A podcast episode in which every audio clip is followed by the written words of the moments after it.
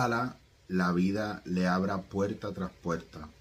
Ojalá encuentre en sí misma la aptitud para confiar en ella y el aliento necesario para otorgar justamente a lo difícil y pesado la máxima confianza. Lo que se nos exige es amar lo difícil y aprender a soportarlo. En lo difícil se encuentran las fuerzas amigas, las manos que operan en nosotros. En lo difícil hemos de tener nuestras alegrías, nuestra dicha y nuestros sueños. Allí se levantan ante la profundidad de ese trasfondo. Allí comenzamos a atisbar qué bellas son. Solo en la oscuridad de lo difícil tiene sentido nuestra mejor sonrisa. Ahí comienza a brillar con su profunda y soñadora luz, y en la luz que por un instante irradia, vemos las maravillas y los tesoros que nos rodean. Pensamiento de Rainer María Rilke. Lo traigo especialmente por esta, esta línea que me, me mata y me vuela la cabeza. Solo en la oscuridad de lo difícil tiene sentido nuestra mejor sonrisa.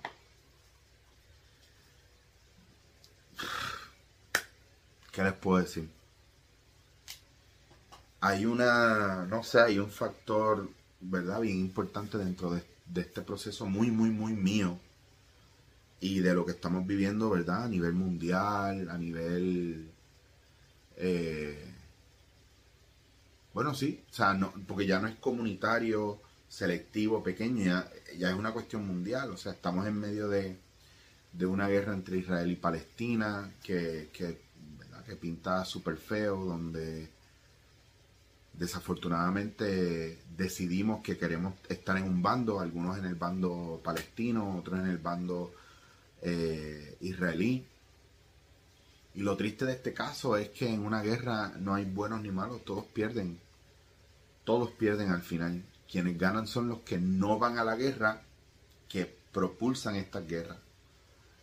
Y ahí viene este pensamiento tan profundo dentro de la oscuridad y dentro de los momentos difíciles que por alguna razón nos permiten contrastar una cosa de la otra.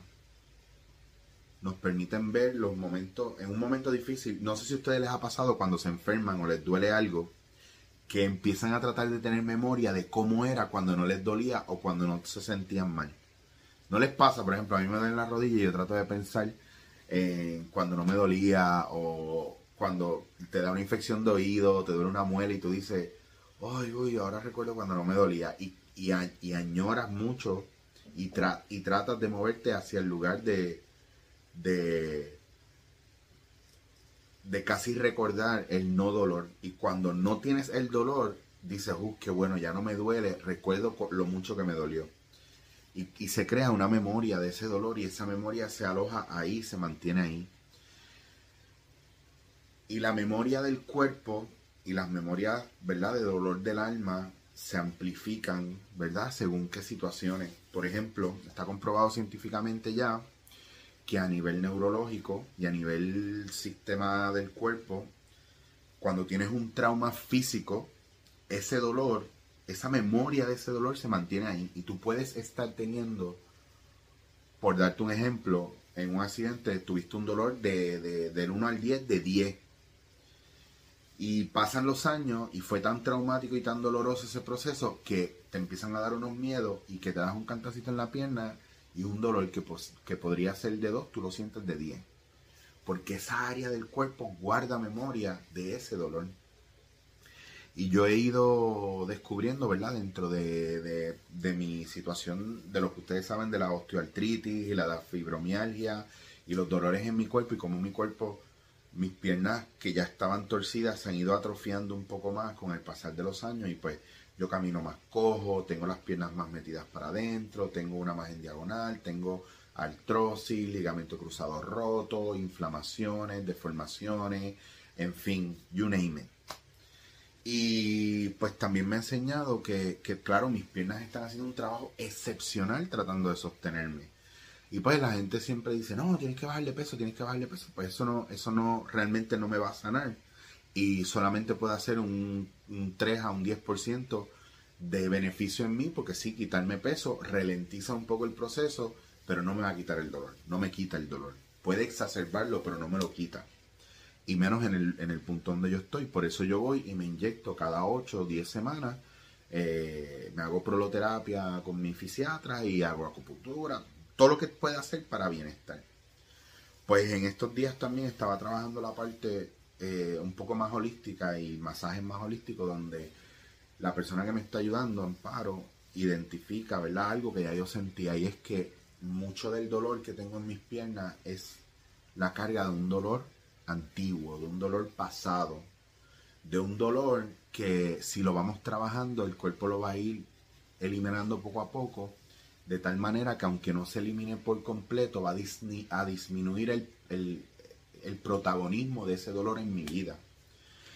Y pienso que en los últimos, yo llevo como 12 años sin, eh, con, esto, estas situaciones que van exacerbándose a nivel físico. Y yo llevo 12 años y pico sin saber lo que es una vida sin dolor. Entonces yo tengo que ver con dolor todos los días, diferentes intensidades, en algunas épocas más que otras. Y ha sido precioso y espectacular, pero a la misma vez exhaustivo y cansón y jodón, porque el dolor te cansa y te pone de mal humor y te aísla y te aleja de los demás. Pero sobre todo te aleja de ti y de tu realidad y de tu verdad y de las posibilidades de crear y construir.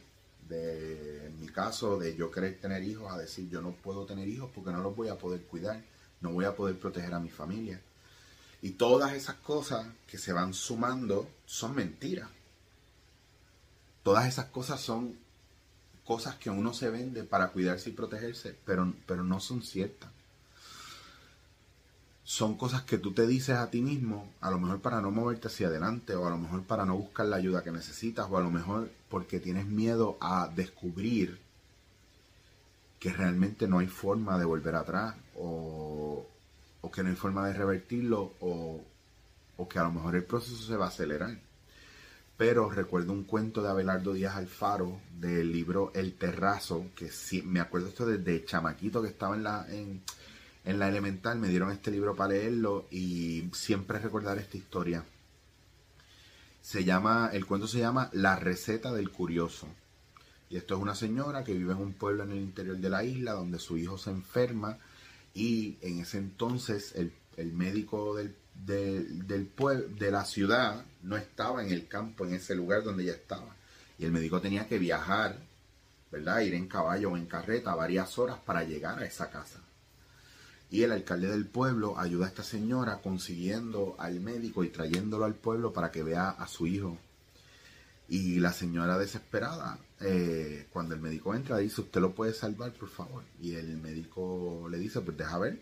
El punto es que el médico llega y después de hacerle varias pruebas al momento y darle varios medicamentos y varias cosas y tenerlo en observación, le dice a, su, a, la, a la señora, mire señora, su hijo no va a sobrevivir, despídase de él, porque su hijo está muy mal.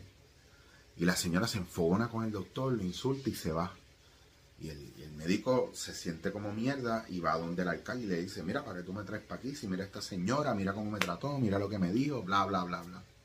En eso, después de pasar un rato y de pelear con el alcalde y todo, justo a punto de, de volverse a, su, a su casa en la ciudad, el médico ve que la señora viene corriendo con el curandero del pueblo, con el chamán del pueblo, con el, el santero del pueblo, que viene con un montón de, de hierbajos y un montón de cosas.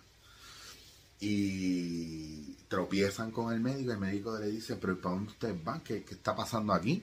Y ella le dice, bueno, que usted no pudo sanar a mi hijo, pues voy a buscar un médico de verdad. Y me traje a fulano, que es el santero, el, médico brujo del pueblo. Y el médico se, se, molesta, el doctor se molesta y le dice, ah, señor, usted es una loca, ¿cómo usted va a creer en eso? Bla, bla, bla, bla. Y la señora lo ignora, coge al, al brujo por el brazo y se lo lleva. Y el alcalde se acerca al médico y le dice, este, fulano, tranquilo, tranquilo, tranquilo. Y el médico le dice, es que tú me has faltado de respeto porque tú me haces venir hasta acá. El alcalde dice, no, no, yo te voy a pagar tranquilo, tranquilo que yo te voy a pagar. Ya, si no es el dinero, es como puede esta, esta señora creer en estas ridiculeces. Y el alcalde le dice, A ver, puede ser una ridiculez, pero su fe está puesta en ello. Así que no mates la flor de la esperanza cuando de la vida solo quedan ruinas. Y a mí se me quedó ese pedazo ahí. No mates la flor de la esperanza cuando de la vida solo quedan ruinas. Nosotros estamos viviendo una vida con condiciones. Nosotros estamos viviendo una vida con miedo. Nosotros estamos viviendo una vida con unos parámetros que no van acorde a lo que nosotros queremos o sentimos. Y nos han metido en la cabeza que no podemos hacer más de eso. Yo te quiero invitar hoy a que dentro del caos, del dolor y de las profundidades de la oscuridad donde tú estás metido y sumido, trate de identificar lo que sientes y por qué lo sientes y de dónde viene. Y si tiene que ver con otra persona, yo te voy a pedir que tú quites a esa persona de la ecuación y mires qué tú necesitas de esa persona para que no sea ya la responsable de tu felicidad o que no sea la persona responsable de que tú te puedas mover hacia adelante. Y mires qué es lo que tú tienes que hacer por ti para llegar donde quieres llegar. Para sanar lo que tienes que sanar. Para hacer lo que tienes que hacer por ti. Y quiero que también identifiques la gente que te ama y que te ha demostrado que te ama que los acerques a ti y no los sigas alejando con tu propio dolor. Porque hay gente que tiene una conexión contigo profunda y te ama profundamente y a lo mejor por miedo tú no los dejas llegar. Yo no dejo llegar a mucha gente por miedo. Por miedo a yo hacerles daño, por miedo a yo abrumarles con lo mío, por miedo a yo tener algo tan grande o tan ridículo que después me sienta culpable o me avergüence. Y con el tiempo me he dado cuenta que tengo gente espectacular alrededor mío, no por suerte, y les, y, les digo de corazón, dejen de estar pensando que la gente tiene las cosas por suerte. Todo el mundo tiene su vía crucis y todo tiene su camino. No sea tan envidioso. Enfóquese en lo que tiene que hacer usted. Nadie lo tiene más fácil que usted. O nadie lo tiene más difícil que usted. Cada cual tiene su camino individual e independiente. Con un grado de complejidad de acuerdo a la capacidad de cada cual a enfrentarse o abrazar la vida. Entonces, nos desenfocamos del resto de la gente, quitamos los culpables, mamá y papá van para un lado, eh, exparejas van para otro, jefes van para otro, me quedo yo con lo que yo tengo que hacer por mí. Y de ahí mi estrategia es quién me puede ayudar a alcanzar esto, quién me puede ayudar a moverme. Pero al final la carrera es mía. No hay otra cosa más segura que el trabajo que yo vengo a hacer aquí, lo tengo que hacer yo. Porque solo en la realidad puedo sanar. Y eso es lo único, es lo único que nos va a mover hacia adelante. El resto de la gente que vienen a darnos amor, a cuidarnos, no son responsables de nosotros. Son como un oasis en medio del desierto y no te puedes llevar el oasis en tu camino. Pero mientras estés ahí, lo puedes disfrutar según el oasis te pueda abastecer, pero el camino tiene que continuar. Y tranquilo, hay más oasis en el camino, tranquila, hay más posibilidades en el camino. Pero eres tú quien te tienes que hacer responsable de ti.